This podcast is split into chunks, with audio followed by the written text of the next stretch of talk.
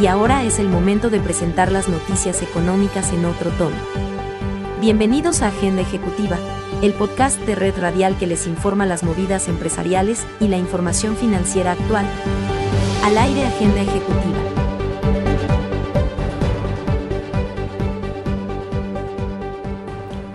Amables oyentes, cordial saludo. Soy Tito Martínez Ortiz. Bienvenidos a Agenda Ejecutiva. Se llevó a cabo de manera virtual la séptima macrorueda de turismo de la Alianza del Pacífico, cuyo objetivo es contribuir a la reactivación de la industria a nivel intrarregional. En este encuentro participaron más de 120 empresas receptivas de la Alianza del Pacífico que llegaron con propuestas aplicadas a los productos de cultura, naturaleza, aventura y además a la industria de reuniones, lo que responde a uno de los enfoques estratégicos de este evento. Dicha oferta fue presentada a alrededor de 70 compañías emisivas de países del bloque y de los mercados invitados de Argentina y Brasil.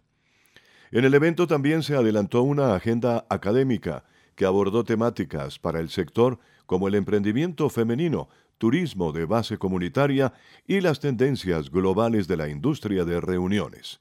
El presidente de Colombia, Iván Duque Márquez, clausuró este evento del sector turístico regional. Escuchas Agenda Ejecutiva. Durante su visita a Corea del Sur, el presidente de la República, Iván Duque Márquez, firmó dos memorandos de entendimiento para fortalecer la cooperación en los campos de las TIC y gobierno digital entre ambas naciones.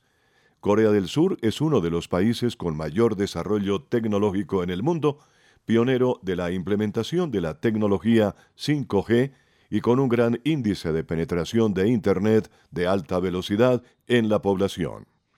Adicionalmente, el índice de innovación de Bloomberg 2021 lo sitúa en el puesto número uno como el país más innovador del mundo, condiciones que hacen de esta cooperación una gran oportunidad para conocer las mejores prácticas en el diseño e implementación de políticas y proyectos de transformación digital.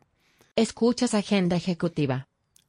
El crecimiento del sector de la construcción y su muy favorable desempeño como impulsor del crecimiento de la economía y el empleo demuestran que Colombia le apuesta al progreso y al mejoramiento de la calidad de vida, consideró el presidente Iván Duque. Al clausurar el Congreso Colombiano de la Construcción 2021, organizado por la Cámara Colombiana de la Construcción, Camacol, el jefe de Estado dijo que las políticas de vivienda del gobierno ubican al sector como un referente mundial por ser el país que más vivienda per cápita vende en América Latina. En ese sentido, el mandatario expuso las muy favorables cifras del sector de la construcción, que fue uno de los que más contribuyó al crecimiento de la economía de 17,6% en el segundo trimestre, el mayor para algún periodo similar en lo que va del siglo XXI, gracias a las políticas de vivienda ejecutadas por su gobierno y a través del Ministerio de Vivienda, Ciudad y Territorio.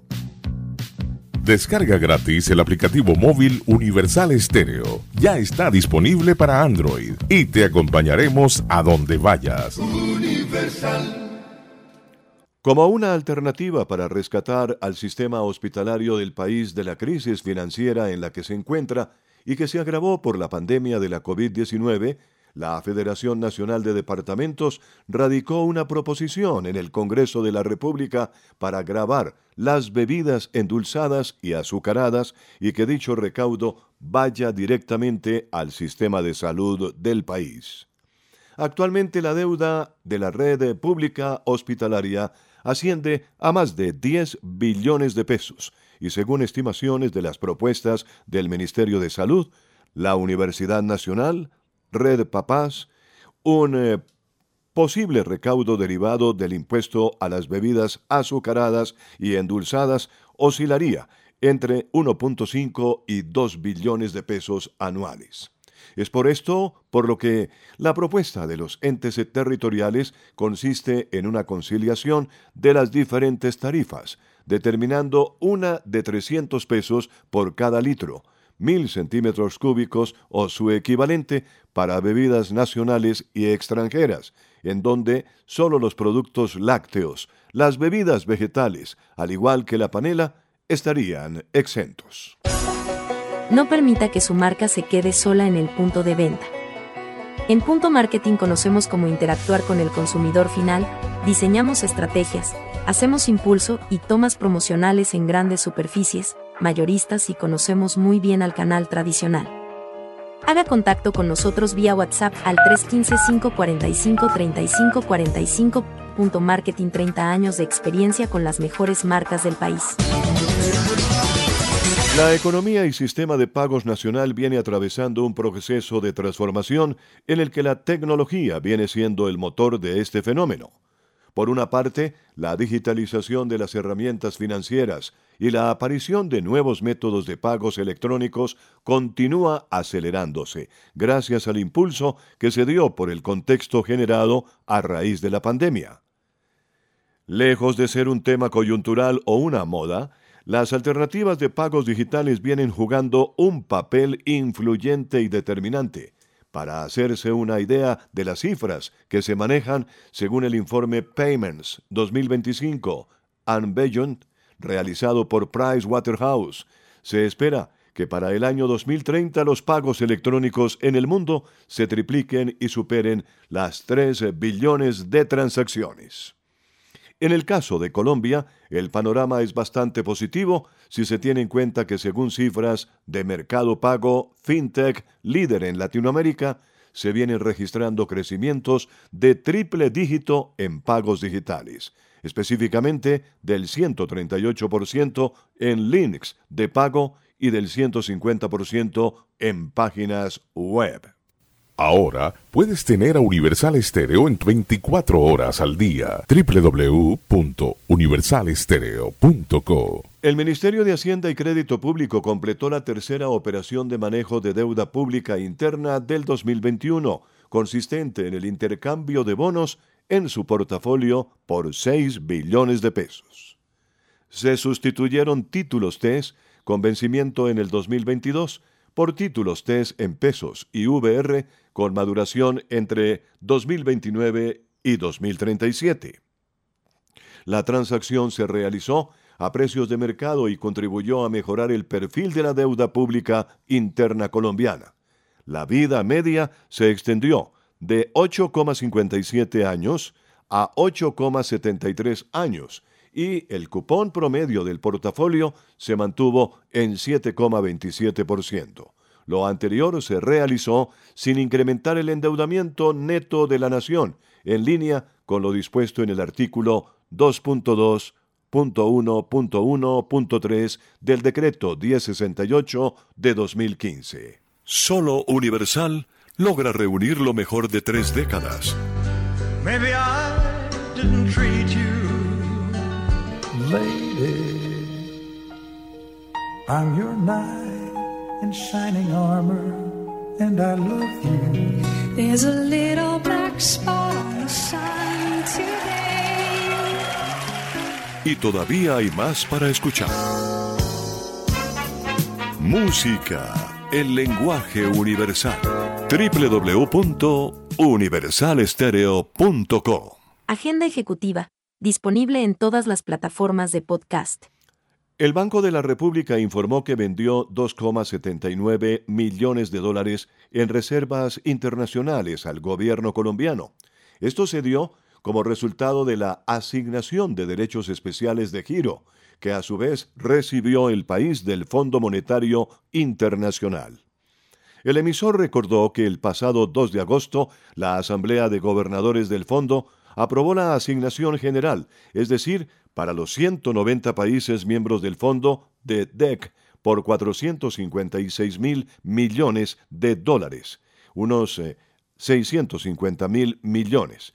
La asignación, como medida extraordinaria, se anunció con el objetivo de reforzar la liquidez de los países en medio de los efectos económicos que ha dejado la pandemia de COVID-19.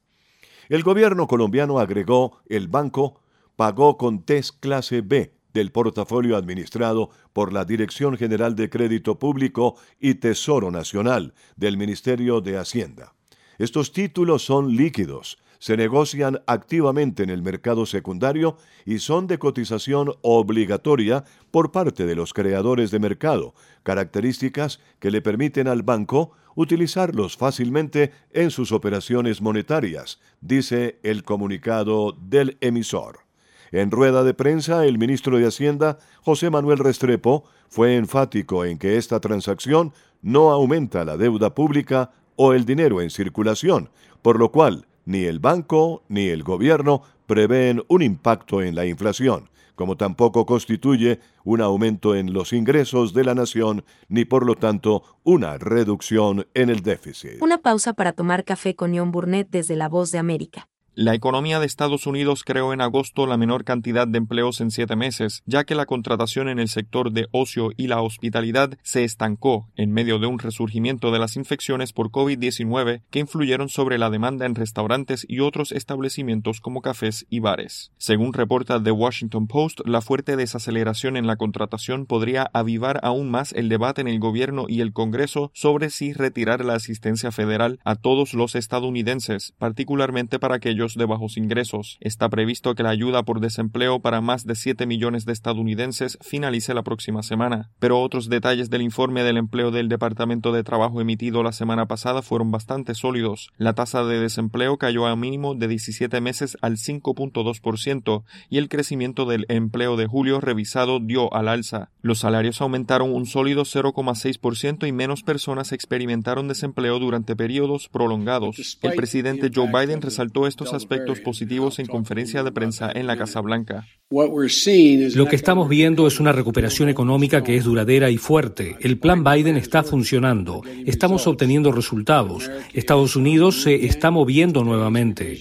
La caída en contrataciones le siguió la pista a una aceleración de nuevos casos y muertes causadas por la pandemia del COVID-19. Los sectores de la restauración y el comercio minorista se vieron especialmente afectados y en ambos se perdieron puestos de trabajo el mes pasado existe un optimismo cauteloso de que la mano de obra aumentará debido a la reapertura de las escuelas y a la expiración de los beneficios financiados por el gobierno que sucedería este lunes, aunque la variante Delta podría retrasar el regreso a la fuerza laboral de algunos de los desempleados a corto plazo. John F. Burnett, Voz de América, Washington. Agenda ejecutiva. Disponible en todas las plataformas de podcast. El DANE reveló que la cifra de desempleo en el país para el mes de julio se ubicó en 14,3%, lo que significó una reducción de 5,9 puntos porcentuales en comparación con el mismo periodo del año 2020. El reporte de la entidad destacó que cerca de 3 millones de personas recuperaron su empleo entre julio de 2020 y julio pasado, siendo las 13 ciudades principales del país las que aportaron más del 90% en la reducción de esta cifra. Las actividades que más aportaron a la recuperación de puestos de trabajo fueron comercio, alojamiento, actividades artísticas, administración pública y atención en salud humana. El DANE señaló que esta es la primera vez que se registra un crecimiento de mujeres ocupadas frente a los hombres, con 140.000 puestos de trabajos de más, impulsando la presencialidad del sistema educativo. Y ahora un toquecito de jazz para nuestra pausa musical.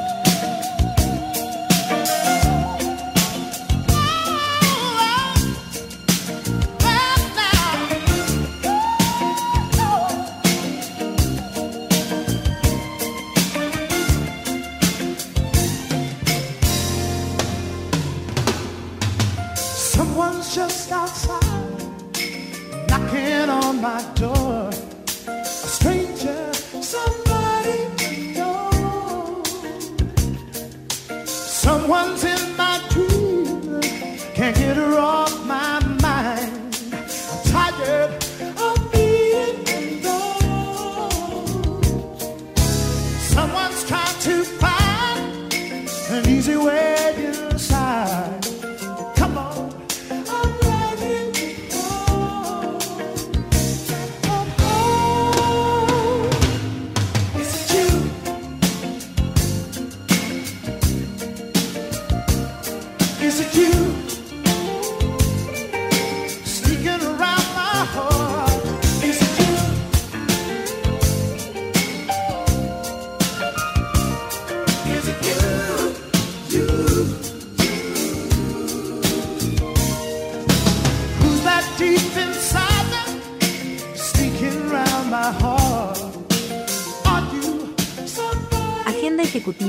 Disponible en todas las plataformas de podcast. Con el fin de crear oportunidades de negocios y actualizar a los profesionales del sector, grandes, medianos y pequeños empresarios en el mercado nacional e internacional del cannabis, se llevará a cabo del 15 al 17 de septiembre la segunda versión de Expo Cannabis Business Conference 2021 en el Hotel Estelar y el Centro de Convenciones de Cartagena de Indias.